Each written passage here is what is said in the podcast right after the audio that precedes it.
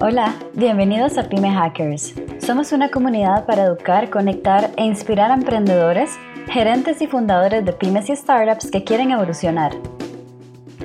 Te compartimos entrevistas sobre consejos accionables y hacks de negocio para que puedas llegar a esos primeros 2 millones de ingresos sostenibles junto a fundadores y empresarios que ya lo han logrado con éxito. Tenemos mucho trayecto y experiencia como business hackers. Aquí vas a aprender cómo hacer crecer tu empresa con menos equipo y recursos. ¿Estás listo para hackear y crecer tu negocio? Escúchanos. Conócenos más en www.govio.com. Y recuerda, suscríbete en nuestro canal.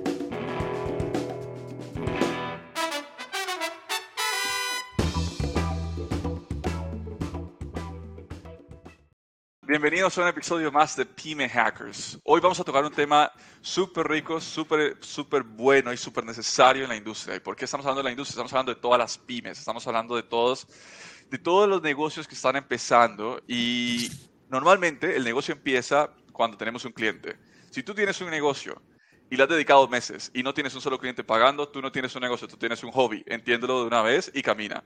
Ahora, si ya tienes alguien que, aunque no sepas cómo hacerlo, pero ya tienes alguien dispuesto a pagarte, significa que ya hiciste tu primera venta, ahora sí tienes un negocio y tenemos que comenzar a crecer. Pero ¿cómo llegar a ese punto en donde tenemos a personas dispuestas a pagarnos, asegurarnos que cada persona que se interesa le podemos responder, que cada persona que creemos que puede beneficiarse o le podemos ayudar con nuestro servicio o producto, valga la pena que tenga una conversación con nosotros. Cómo tener ese orden, cómo pensar como un vendedor, pero no un vendedor cualquiera que nada más va y convence, sino como un vendedor estratégico y operacional que se manejan datos y que sabe que cada nueva oportunidad que salió, estoy conversando con ella. Justamente para tener esta hermosa conversación tenemos a Bernardo Castañeda, el director de Business Development de Pipedrive en América Latina. Y nos vamos a estar conversando sobre, primero que nada, Pipedrive, todos los que han estado en varios episodios ya saben que normalmente hablo mucho de Pipedrive y que soy totalmente um, Team Pipedrive en ese sentido. Pero tener a, Bernardo acá nos permite no solo experimentar, de nuevo, conocer un poco más de la herramienta, sino también conocer qué es lo que ha descubierto Pipedrive y cómo se han propuesto ayudar. ¿Cómo estás, Bernardo? Muy bien, Steven. Muchas gracias por tenerme acá con ustedes uh, y darnos el espacio para platicar un poco más sobre ventas y sobre el mundo PYME. Oye, un gustazo, no, no, el gustazo es totalmente mío, un honor tener a alguien de PyDrive con nosotros, me parece un, buen step up de nuestra parte. Bernardo, coméntame un poco, justamente ahorita que estábamos calentando un poco la conversación, eh, conversaba sobre, sobre lo que han descubierto en el, mundo de, en el mundo de ventas, primero que nada, y en el mundo de pymes, y creo que nace una investigación de PyDrive, coméntame. Hicimos una investigación en el 2020. Estamos entrando un poco más al mercado latino y queríamos conocer muy bien cómo es que funcionan las ventas acá. Entonces contactamos a más de 2.800 empresas y les hicimos una encuesta muy puntual para saber cuáles eran los problemas, cuáles eran los desafíos, qué es lo que estaban viviendo en su día a día. Y los resultados, la verdad, nos dejaron atónitos. Imagínate que 4 de cada 10 empresas B2B en Latinoamérica que entran dentro de la categoría PyME no tienen un proceso de ventas. Es decir, que cada vez que les llega un cliente, tienen que reaccionar como se les ocurra o como puedan a esa situación. Y no tienen estos estándares y estos procesos y estas maneras de catalizar y agilizar su trabajo. ¿no? Indagamos un poco más a fondo y preguntamos, bueno, si no tienes un proceso, ¿tienes una estrategia bien definida? Y resulta que el 73% de los equipos no tenían una estrategia de ventas como tal. Vendían por vender, por, por simplemente, digamos, inercia. Ya llegó el cliente, hay que atenderlo y hay que descubrir cómo funciona, ¿no? Y se nos hizo muy interesante porque vemos, ah, como tú decías, lo que platicábamos antes de entrar acá. Vemos que en el mundo pyme muchas cosas, muchas veces se nos, se nos olvida que estamos jugando un juego de de veras que los resultados a veces definen si tenemos las luces encendidas el mes que viene, si podemos pagar la renta, si le podemos pagar al resto de nuestro equipo, si podemos comer en ciertos casos. Hay historias chistosas de los fundadores de Pipedrive que se quedaron sin electricidad en algún momento de lanzar la empresa, porque así funcionan las pymes. Sí, sí. Y mira, yo, yo tengo tres empresas aparte de trabajar en Pipedrive. Yo sé cómo funcionan las pymes. Pero es esta parte, esta, esta parte de los procesos básicos que hace falta para poder profesionalizar y acelerar los resultados dentro de las ventas. Es lo que descubrimos, que hay una falta muy grande tanto de procesos como de estrategias establecidas para los equipos de ventas en las pymes latinoamericanas y es algo que estamos trabajando activamente para solucionar.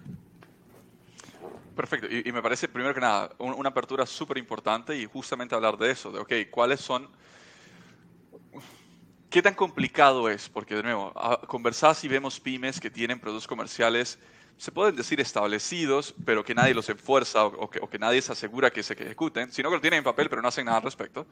Otras que lo hacen todo a lo que hoy siento que tengo que hacer tal cosa, hoy siento que debería hacer tal otra, o otras que son 100% reactivas que solamente respondo a lo que llega a mi correo.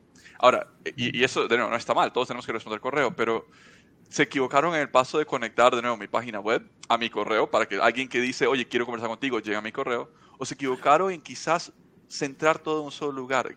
¿Qué, identificas ahí o, cómo qué recomiendas en esta parte? Dale. Demos un paso atrás eh, y el por qué surge este tipo de problemas.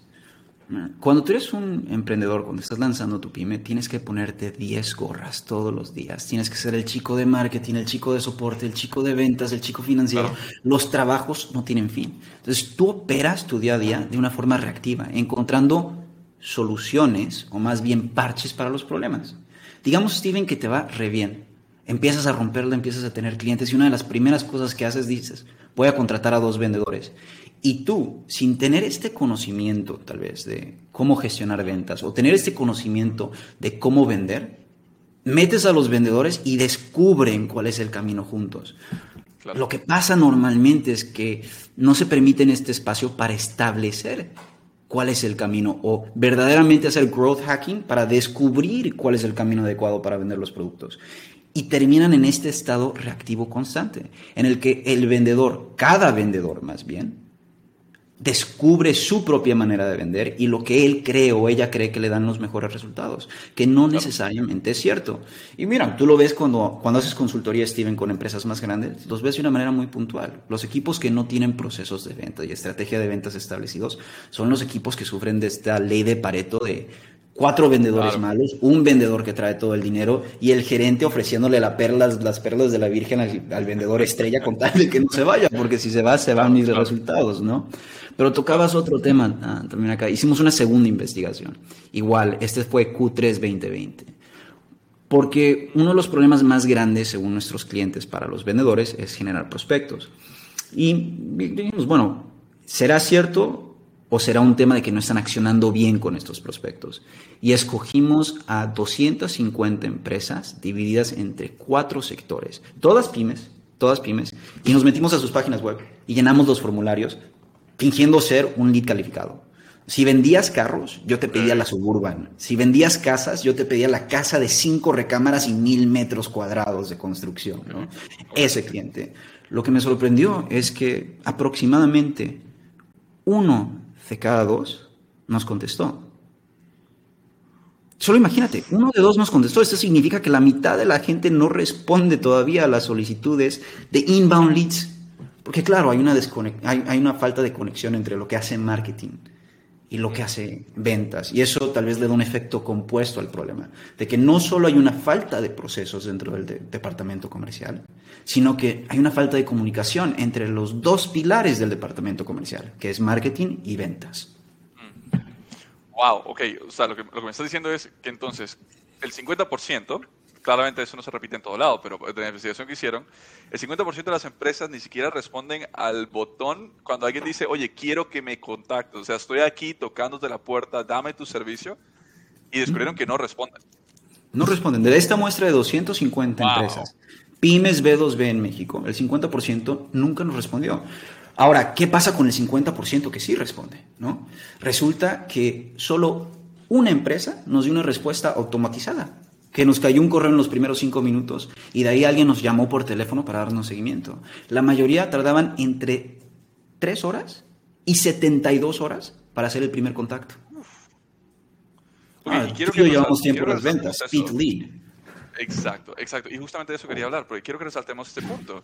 Vamos a ver, cuando yo estoy en tu página web y pongo, oye, me interesa esto, tú tienes una garantía, o sea, no tienes que adivinar, tienes una cosa en mente Steven, en este caso, o Bernardo, está pensando justamente en este instante en mí o en comprarme y por eso me pidió esto. O sea, me tienes enfocado, tengo tu pantalla abierta en este segundo si no me respondo de una vez y yo me desconcentro y me voy en otra cosa, cuando me llames, probablemente ya no tengo el interés, uno, o dos, estoy muy ocupado y te comienzo a decir, oye, llámame después, y llámame después, o dame seguimiento, o envíame un correo con la información. Y automáticamente ya sabemos que cuando una oportunidad llega a ese punto, se vuelve el doble o el triple más difícil de cerrarla. Claro, claro. Y Ah, digo, hablando un poco más sobre estos efectos compuestos, sobre los problemas que tenemos en Latinoamérica en el departamento de ventas. Cuando hablo con channel partners, cuando hablo con canales de marketing, cuando hablo con influencers, todos me hacen una pregunta, es ¿contra quién compiten? Y piensan que voy a decir, no, competimos contra Salesforce o contra HubSpot. No, en Latinoamérica con, mi competencia principal es la libreta y el lapicero, porque la mayoría de los vendedores, a falta de estrategias, a falta de procesos, a falta de sistemas interconectados, siguen vendiendo con su libreta y siguen dependiendo de la libreta como su tecnología principal para vender. Y habla sobre asimetría. Imagínate el mundo en el que vivimos, ¿no? 2021, todo es digital, pero la mayoría de los vendedores y de los equipos de ventas siguen sin usar un CRM, siguen sin usar tecnología SaaS para las ventas. Con suerte tienen un Excel con todos los déficits que el Excel tiene. Lo más probable es que vengan de una libreta y estén usando sus cuadernitos para recordarles cuál es el próximo paso. Steven, no sé si tú has pasado tiempo en ventas, pero yo sí. Y te voy a ser muy, muy empático. Cuando inicié a vender, inicié con una libreta.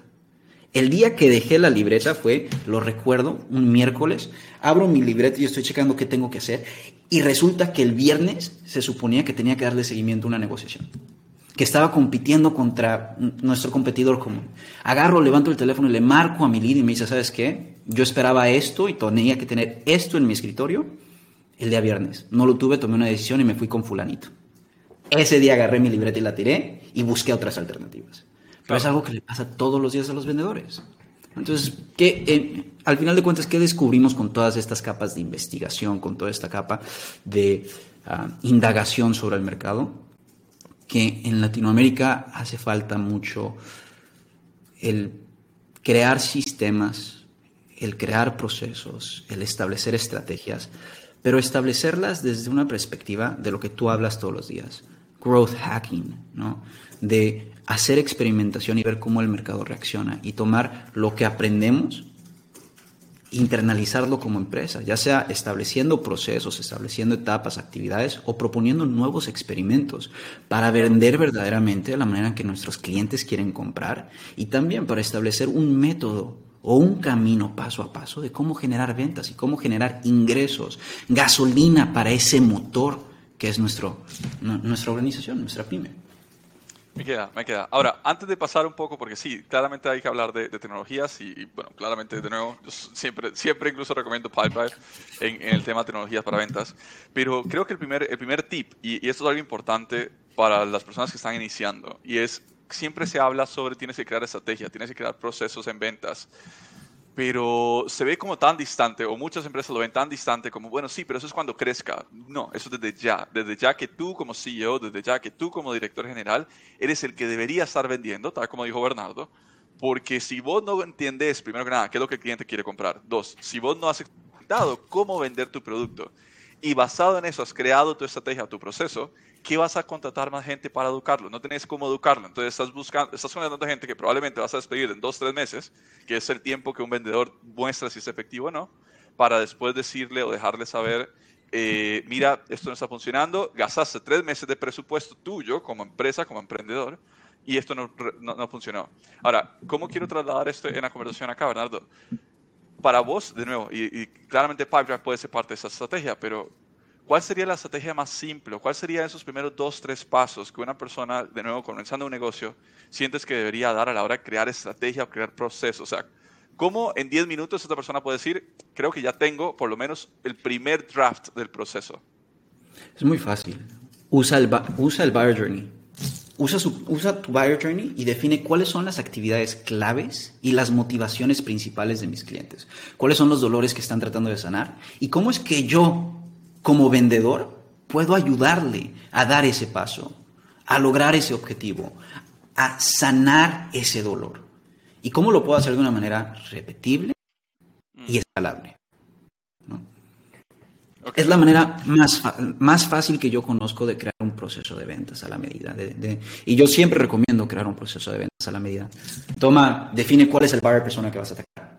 Con base a ese buyer persona, analiza de los 10 clientes, de los 5 clientes que tengo de este grupo, cómo es que ellos normalmente me compran, cuáles son las actividades, cuáles son los pasos, cuáles son los dolores, cuáles son las aspiraciones, qué, qué es lo que está sucediendo y cómo interactúan con mi marca. Ya con base en eso, hazte una pregunta muy sencilla.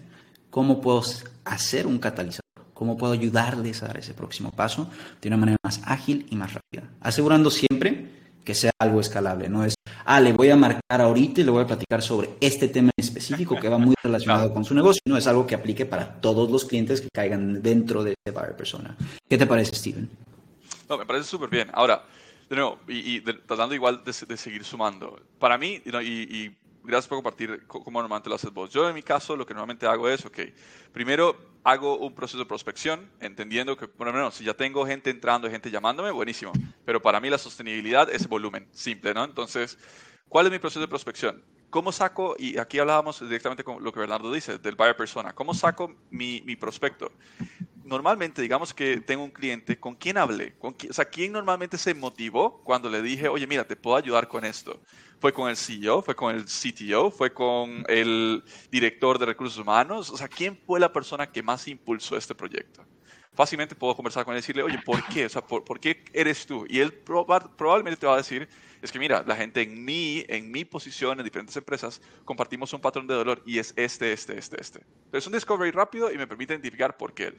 Ahora, una vez tengo esto, hago ahora sí mi parte de prospección. Es decir, ¿Cómo encuentro? Y de, hecho tenemos un podcast hace dos podcasts, creo que podcast anterior o hace dos podcasts, que justamente les enseñamos a la gente cómo prospectar a velocidad, como lo hacemos incluso nosotros dentro de Go. entonces vean ese, ese, ese, episodio, saquen todo lo que puedan sacar de ahí. Pero una vez entendemos con quién conversamos, ya tenemos la parte de prospección. Es decir, ya tenemos, la, para mí, la gasolina. Ahora ocupamos el motor.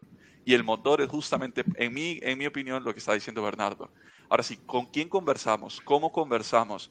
¿Y cómo nos aseguramos de que estamos viendo qué pasa con cada una de estas oportunidades o de estos leads para asegurarme que nunca dejé a alguien votado? Porque algo que pasa muy recurrentemente en ventas es que se me olvida. Ah, tenía que dar seguimiento a alguien, eh, esa oportunidad, mira, no me llegó ningún correo de nuevo, nadie me recordó y se me olvida. Y perdemos oportunidades que estaban ahí para nosotros, para seguir negociando, para cerrar, y las perdemos simplemente por el hecho de se nos olvidó. Y aquí donde un CRM tiene total, total estructura. Y claramente yo no voy a hablar de un CRM teniendo a Bernardo acá. Entonces, Bernardo, comentame, ok, ¿cómo pegas entonces el CRM en esa estrategia, esa primera estrategia de una empresa? Eh, digamos que hiciste tu buyer journey. Ya definiste cómo vas a prospectar, ya viste qué vas a hacer en la etapa de awareness, qué vas a hacer en la etapa de discovery, qué vas a hacer en la etapa de purchase, ya tienes planeado cuáles son las etapas y las actividades que los vas a impulsar. usando un CRM como Pipedrive, digamos, que tiene un sistema Kanban, ¿no? que es muy visual, que tienes las columnitas, asignas una columna para cada una de estas etapas. Y defines criterios muy establecidos. ¿Qué es lo que debe de pasar dentro de, de esta etapa? ¿Cuándo debo de contactar al cliente? Si me contesta, ¿qué debe de suceder? Si no me contesta, ¿qué debe de suceder? Y haces este mapa de cuál es el flujo de trabajo. Y ahora con herramientas como Pipedrive, inclusive lo automatizas. Tú hablas de hace unos minutos del proceso de prospección. Yo te puedo decir tal cual cuál es mi proceso de prospección, cómo funciona y cómo es que Pipedrive me ayuda a acelerarlo así. Tiene ocho etapas a través de 13 días. Yo contacto a un prospecto directamente cinco veces, indirectamente tres veces, usando una mezcla de canales. WhatsApp, LinkedIn, correos electrónicos, llamadas por teléfono. ¿Y qué es lo que hago? Tengo automatizado dentro de Pipedrive qué actividad se debe de programar para mí cuando cae en la etapa 1. Y si es una actividad que se puede automatizar la ejecución, como mandar un correo, yo dejo que Pipedrive envíe el correo completamente personalizado. Y yo solamente me enfoco en qué? Hacer la llamada, hacer follow en LinkedIn, mandar el mensaje en LinkedIn con la invitación a conectar. Este tipo de actividades son las que yo llevo a cabo y aseguro que me enfoque en hacer las actividades adecuadas en el día adecuado, que ya vengan con los criterios definidos. Si en el día 5 tengo que mandar una invitación de LinkedIn con un mensaje, automáticamente me aparece el recordatorio, oye, este día entró en el día 5, hoy tienes que enviar esto y ¿qué crees? Aquí está el guion del mensaje que tienes que enviar, nada más copy y pégalo. ¿No? Si usas integraciones que tiene, que tiene Pipedrive con otras herramientas, inclusive haces clic en un botón y se envía el mensaje de LinkedIn por ti, ¿no? Con cosas así que a mí me permite hacer una prospección muy precisa y estar llevando de desconocido a tan siquiera la llamada de demo al 76% de las personas con las que yo decido querer hablar. Wow, that's amazing. Es, un, buen número.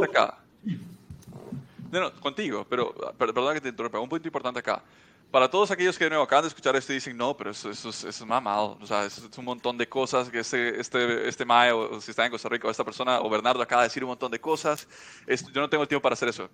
Les puedo garantizar, y créeme porque yo lo he hecho, nosotros usamos Pipedrive como CRM, eso probablemente te puede tomar una tarde. Una tarde, verdaderamente sentarte, concentrarte en armar el CRM para que la mayor cantidad de tareas se automaticen para que te recuerde las actividades y una vez lo armas, de nuevo, una vez lo hiciste una, una, sola tarde, de ahora en adelante todos tus chicos reciben alertas en su celular, de nuevo, si tienen aplicación, incluso en su calendario, cuando tienen que hacer qué. Es decir, no más guessing, no más adivinanzas, no más, mira, es que se me olvidó hacer esa llamada, la hago mañana. No, te va a sonar el teléfono, en el caso del teléfono, te va a sonar la computadora, el calendario te va a alertar oye, es hora de que le dé seguimiento a esta persona o es hora de que a esta persona se le envíe. Y prácticamente tu, trabajo de ventas se vuelve un, checklist en donde vas diciendo, ok, ya esto lo hice, ya esto lo hice, ya esto lo hice, a tiempo real. Entonces, si bien es cierto, la estrategia puede sonar como algo muy, muy, muy abstracto, o bueno, esto, esto prácticamente es un proceso más que una estrategia, pero el, proceso que acaba de decir Bernardo, antes de la tecnología podía sí ser muy tedioso porque había que estar acordándole a la gente, teniendo que ellos se abrieran algo. Pero con tecnología hoy, de nuevo, específicamente Pipedrive, entre, entre otros CRMs, pero específicamente Pipedrive, hace que todo sea tan ágil en donde tú te puedes asegurar, tú como dueño de negocio, como persona que comenzó el negocio, te aseguras de que tus vendedores sí están haciendo algo. Primero que nada, porque lo ves a tiempo real. Segundo, porque Pipedrive tiene amazing analytics y eventualmente vamos a hablar de eso en esta, en esta conversación. Y tercero, porque puedes ver quién va cumpliendo con la tarea del día sin tú nunca tenerle que recordar nada. O sea, lo hiciste una tarde y de en adelante este, este proceso sigue de forma automatizada. Mira, Steven, hablando de dos cosas concretas, ¿no? Primero de la, la escalabilidad. De todo este flujo de 13 días, 8 actividades, yo hago cuatro actividades, ¿no? Que es una llamada por teléfono, invitarlos a conectar en LinkedIn y enviar un mensaje de WhatsApp y enviar una nota de voz. Lo único que hago yo. El resto lo hace Pipedrive por mí. Y eso me habilita a enfocar mi tiempo en lo que verdaderamente importa. Vender. Y habilita todo mi equipo a enfocar su tiempo en lo que verdaderamente importa. Vender. No el estar checando si tengo esta actividad, no el estar programando, copiando y pegando el mismo correo una y otra vez o redactándolo desde cero. Y la segunda, el segundo punto muy importante, si regresamos al inicio de nuestra conversación, ¿recuerdas este 50% aproximado de las personas que no nos contestaban?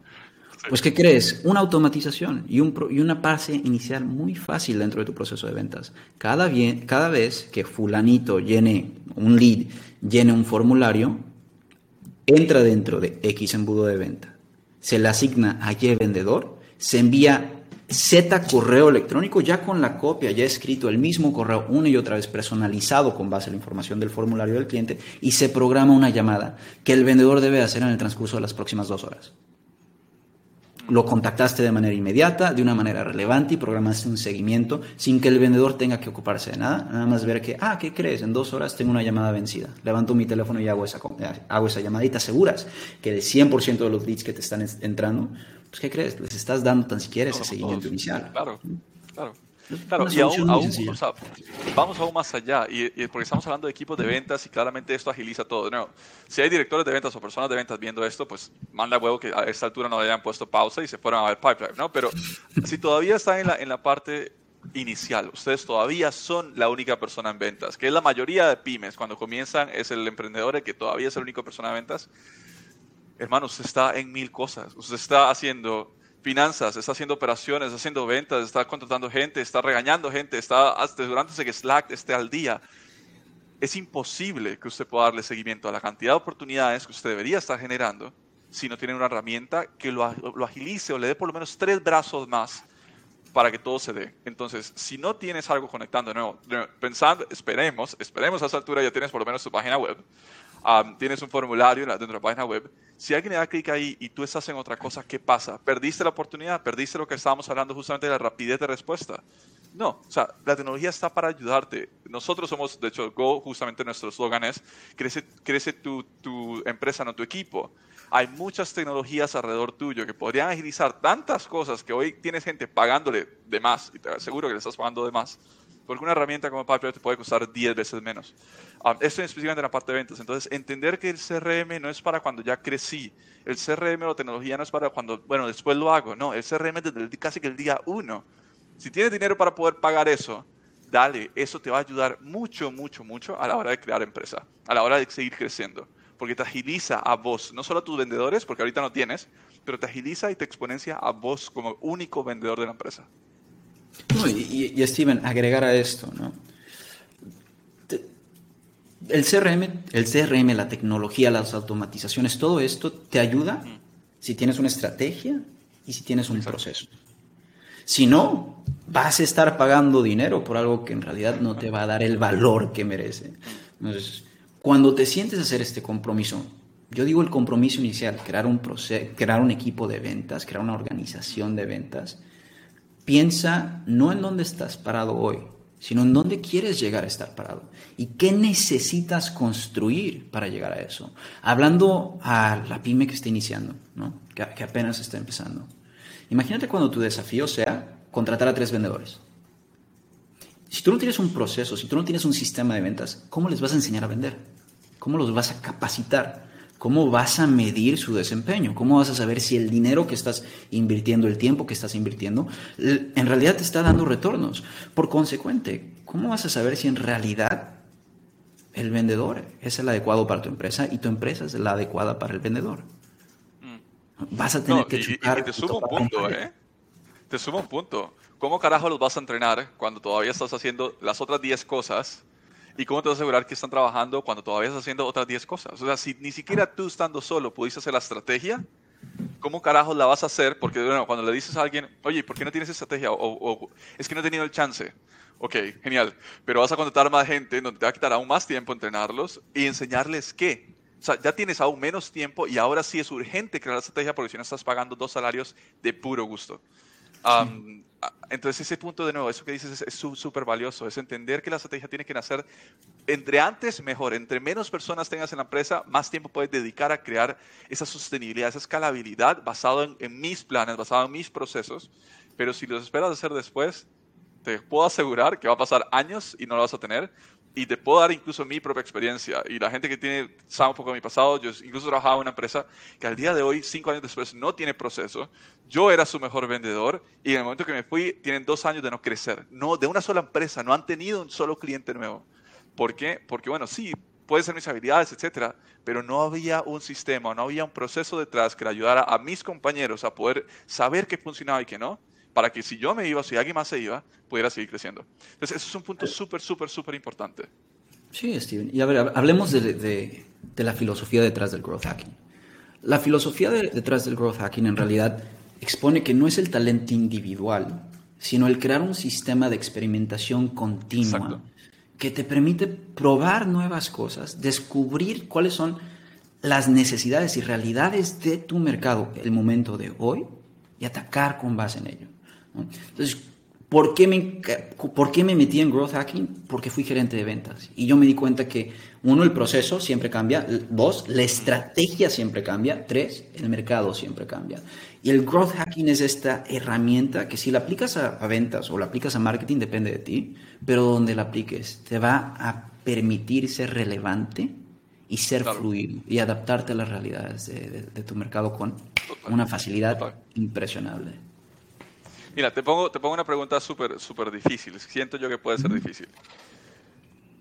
¿Qué preguntas tú le harías a alguien hoy? ¿Cuáles serían las tres preguntas que si alguien no te pudiera responder, automáticamente le puedes obligar o decirle, mira, definitivamente ocupas comenzar tu proceso de ventas, uno, o definitivamente ocupas un CRM? ¿Cuáles serían esas tres preguntas para que alguien se pudiera, pudiera definirse así solo?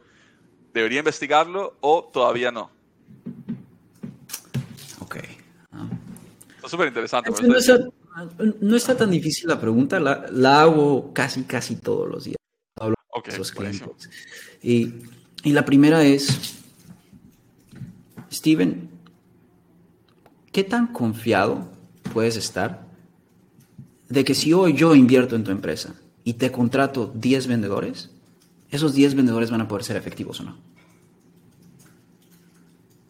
La segunda es, Steven, ¿cuánto dependes de tu vendedor estrella? ¿Cuál es tu ley de Pareto? ¿Cuál es tu 80-20? ¿Y qué pasaría si Valentina, tu vendedor estrella, se va de tu equipo el día de hoy? ¿Cómo lo solucionarías? Y tercero es, Steven, ¿cómo mides los resultados de tu equipo? Porque lo que me van a decir en 9 de 10 casos, la única métrica que utilizan es, ah, pues el volumen de ventas. Pero claro, tú al momento de medir el volumen de ventas es ver el resultado final del partido. ¿no? Es ver nada más cuántas canastas metió el equipo de baloncesto sin ver todo el resto del proceso que llevó a meter esas canastas y sin tener ninguna influencia sobre el resultado, porque el resultado ya se dio. El partido ya terminó. Total, con esas, con esas preguntas yo sé, bueno, aquí hay una serie de problemas, aquí hay una capa de problemas Primero, si no puedes escalar tu equipo, tu empresa nunca va a crecer. Si dependes de tu vendedor estrella, no tienes un equipo de ventas, tienes un vendedor estrella. Y tercero, si no tienes métricas claras sobre el resultado de tu equipo de ventas, no puedes accionar. Y si no puedes accionar, no puedes influenciar los resultados. Entonces, si estas tres cosas te hacen falta, da un paso atrás, plantea una estrategia y un proceso replicable, porque eso es lo que te hace falta, no más vendedores, no un CRM, no más tecnología, no más silbatos, ni botones, ni banderas, no, lo básico, estrategia y proceso. Mira, vamos, vamos aterrizándolo de nuevo en los, cinco consejos. Yo quiero dar dos y, y porfa, vos complementame con el resto para que no quedemos mal. Primer, el primer consejo para mí es ok, gerente o nuevo emprendedor entiende que tú eres el mayor vendedor al comienzo y tú eres que tiene que descubrir cuál es el camino a trazar. Después tienes que trazarlo, ya sea en estrategia, sea en proceso. Ese sería el primer consejo. Y el segundo es, bueno, claramente no contrates a nadie hasta que no tengas esto listo. Si vas a contratar vendedores sin esto, eso se te va a volver un arroz con leche increíble. Segundo, tecnología, desde el día uno, desde el puro comienzo de la, de, la, empresa, la tecnología te va a brindar un soporte tal que te va a ayudar a saber cuánta verdaderamente, por ejemplo, en temas de ventas, cuántos vendedores deberías contratar. O si verdaderamente el problema no son los vendedores, si más bien deberías contratar a un prospectador, por ejemplo, que puede costarte menos, pero te puede dar mucho más beneficios. ¿Por qué? Porque si no tienes suficientes oportunidades en el pipeline, tú no ocupas más vendedores, ocupas prospectores. Pero si tienes muchas oportunidades y tú no das abasto de cómo verlas, no ocupas prospectores, ocupas vendedores, ¿ok? Entonces, primero, esos serían mis dos consejos um, básicos. Claramente, crear estrategia desde el día uno, entre antes mejor. ¿Eres tú el mayor vendedor o la persona que tiene que definir cómo vamos a vender, cómo crecer al comienzo? Hacer la estrategia, escribirla en un papel y tercero, usa tecnología para pasar eso que escribiste en un papel a algo replicable y que cuando tú contrates más gente, ellos se puedan de nuevo no salir del juego tan seguido y que tú puedas tener de nuevo tiempo para así gestionar, más allá de para ser un papá regañón detrás de todo el mundo, a ver cómo están haciendo las cosas. Esos serían mis consejos. Bernardo, ¿cuáles serían los tuyos? Pues mira, el, primero es, um, e, entiende que lo que tú estás construyendo no lo estás construyendo únicamente para ti. No es cuál es la mejor manera que Juan vende, es cómo Juan construye un camino de ventas para todo su equipo. Entonces tienes que crearlo de una manera que esté al alcance del conocimiento y la capacidad del tipo de vendedor que tú vas a contratar. Imagínate, Steven, que tú creas el proceso, digamos, el mejor proceso del mundo. Tiene 18 pasos, requiere de social selling, requiere implementar spin selling, todas estas metodologías, todos estos términos. Y tú contratas tus 10 vendedores y resulta que nada más pueden hacer dos de esos pasos, porque el resto les estás hablando en acrónimos y no saben ni siquiera lo que estás diciendo, ¿no? ¿Qué es spin selling? ¿no? lo primero que te ¿qué es un buyer? Pues, ¿Qué es un buyer? ¿no? Ese, ese tipo de preguntas básicas. Hazlo al alcance de la ejecución de la gente a la que vas a contratar. Primero. Segundo, piensa más allá del resultado Piensa, no, no pienses en términos únicos cuando, cuando mides tus resultados. Mucha gente cae en este problema de que diseñan un proceso, diseñan una estrategia, lo único que están midiendo es cuántas ventas generamos. Créate medidas de higiene que, creen los hábitos adecuados dentro de tu equipo de ventas. Mi equipo comercial, por ejemplo, tiene un objetivo de cuántos prospectos generan al mes. Tienen un objetivo de cuántos de esos prospectos se convierten en llamadas de calificación efectivas. Cuántas de esas llamadas de calificación efectivas se convierten en demostraciones. Cuántas de estas demostraciones se convierten en propuestas enviadas y cuántas de estas propuestas enviadas se convierten en clientes. ¿Por qué? Porque quieres crear objetivos que sean una cadena de tiempo y que habiliten al vendedor y a tu equipo y a tu organización, no únicamente en, ah, tengo 30 oportunidades y este mes voy a llegar a mi meta, así que me voy a sentar y voy a levantar las manos, voy a poner los pies en el escritorio y me voy a... No, que creen este hábito constante de estar llenando el pipeline, ¿no? que platicabas antes. Y eso empieza desde ti, desde crear los KPIs y las mediciones y crear los planes de incentivos adecuados que vayan de la mano de tu proceso y tu estrategia de ventas y que esté al alcance de ejecución de tu Muy importante. ¿No? El tercero, piensa que la... Cuando hablo con mucha gente sobre tecnología de ventas, ellos piensan que la tecnología es la bala dorada. Es la disparo y voy a solucionar todos mis problemas. Voy a matar todo lo malo y voy a quedar por puro bueno. No, la tecnología es un catalizador, es un multiplicador. Si tú multiplicas sobre mal, peor. Si tú multiplicas sobre bien, mejor, ¿no? Entonces asegúrate que los cimientos iniciales sean buenos y que tengas lo que necesitas para utilizar esa herramienta. Sería muy absurdo pensar que vas a contratar un chatbot si no tienes una página web, ¿no? Entonces, asegúrate de tener primero lo primero, segundo lo segundo. Y por último, recuerda que esto cambia todo el tiempo y que la única manera en la que te vas a mantener al día y que en realidad vas a poder crear una ventaja competitiva es experimentando y experimentando constantemente y crea, creando esa mentalidad científica de growth hacking, de experimentación dentro de tu equipo y eso incluye el ser susceptibles y vulnerables a experimentos que fracasan. Todos los vendedores de nuestro equipo de ventas tienen que proponer tan siquiera dos experimentos de growth hacking al mes y tienen que ejecutar tan siquiera uno por trimestre. Porque todo el tiempo, y ¿eh? sabemos, sí, sabemos que el 20-25% de sus resultados pueden ser impactados, pero es una decisión que decidimos tomar porque vaya, las cosas que hemos descubierto, cómo nos han ayudado. esos serían mis consejos, Steven. ¿Qué te parece? No, me parece, me parece un súper punto de nuevo y cualquier persona ya sea emprendiendo, sea ya que está en un equipo de ventas, seas el vendedor nuevo, seas el director de ventas, no son consejos que de verdad tendrías que implementar de nuevo. Si Pipedrive, de nuevo, casi que quien te ayuda a hacer ventas, los ejecuta, ¿no crees que tú también deberías hacerlo? Por último, Bernardo, tenemos unos últimos 15 segundos siempre uh, en toda llamada en donde hacemos un shameless advertising. 15 segundos donde Bernardo puede publicitar lo que quiera, sea su persona, su profesión, sea su empresa. 15 segundos, shameless advertising. Go ahead. ¿Dónde te pueden encontrar? Shameless advertisement. A ver, ah, me pueden encontrar en LinkedIn, lo que, lo que necesiten. Estoy en LinkedIn. Ah, Bernardo Castañeda, van para, va a aparecer una foto de mí detrás de un montón de libros. Me encanta leer, pero eso es otro tema. Uh, el shameless advertisement que sí quiero hacer es, cuando estés listo, cuando ya tengas el proceso, cuando ya tengas la estrategia, Pipedrive es la herramienta más fácil, el CRM más fácil del mercado para llevar a tu equipo al éxito. No lo digo yo, lo dicen los números.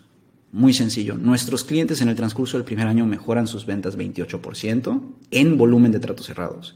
Aumenta el promedio, el ticket promedio por venta por 21% y manejan 98% más oportunidades de ventas que en su año anterior. Ya que tengas estas bases, prueba Pipedrive. La prueba es gratuita, no te va a costar nada, pero te aseguro que te va a funcionar. Te aseguro que te va a funcionar. Y si me permites tres segundos más, Toma el tiempo para diseñar tu proceso y tu estrategia. No te vas a arrepentir. Si eres gerente, si eres vendedor, si eres el director del PyME, hazlo. El valor que te va a dar es un multiplicador de por mil, por diez mil. Steven, yo creo que tú me puedes ayudar a reforzar esto, pero sin un proceso, sin una estrategia, estás jugando a disparar a ciegas a ciegas, no tienes sostenibilidad, no sabes si el otro mes vas a, tal como dijo Bernardo, vas a tener las luces, no sabes si verdaderamente dentro de un año existes, no sabes cuál es tu camino de crecimiento, no sabes nada. Si ventas no está on point, tu negocio es un hobby. Así lo digo, así de directo lo puedo decir, porque así lo creo. Y por último, antes de irnos, y creo que esto tiene mucho valor, eh, de hecho uno, de mis chicos fue el que me dijo y, el aparecer él, lo hizo, Pablo lanzó un curso en YouTube sobre justamente muchas de las cosas que, estamos, conversando. Te dan incluso un, ebook.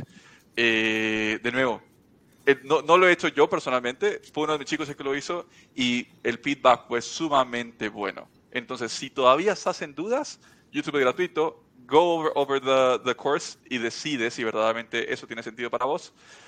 y de nuevo, al, juntar ese curso con los consejos que hemos hablado hoy, yo esperaría, esperaría que no sean tan cabezaduras y que verdaderamente se afiliaran al menos a un CRM. Pipedrive, uno de los mejores, pero si no, al menos a un CRM. Creo que eso por mí es todo. No sé si te quieres despedir de alguna otra forma, Bernardo. les agradezco mucho su tiempo. Les agradezco a ti, Steven, el traerme esta plática, el permitirme este espacio para platicar una de las cosas que me encantan, las ventas, el marketing. Esa es mi pasión. Te agradezco que me hayas dado el espacio. Un gustazo, un gustazo, en verdad. Eh, Bernardo, estamos conversando. Definitivamente para la audiencia voy a tratar de, de, pulsear, como decimos, algún cupón con Bernardo para, para las personas que están ah. escuchando el, podcast. Sí, sí, claro. Terminando, terminando esto, te envío un cupón con 30% de descuento, una prueba de 30 Buenísimo. ¿Parece? Buenísimo. Y que todas las personas que están escuchando esto nos escriban directamente, ya sea en el Facebook, o sea en el podcast, o en Spotify incluso, y ellos les damos el mismo cupón. Un gustazo, Bernardo. Muchas gracias por esta cátedra y de nuevo, audiencia, nos vemos en el próximo episodio.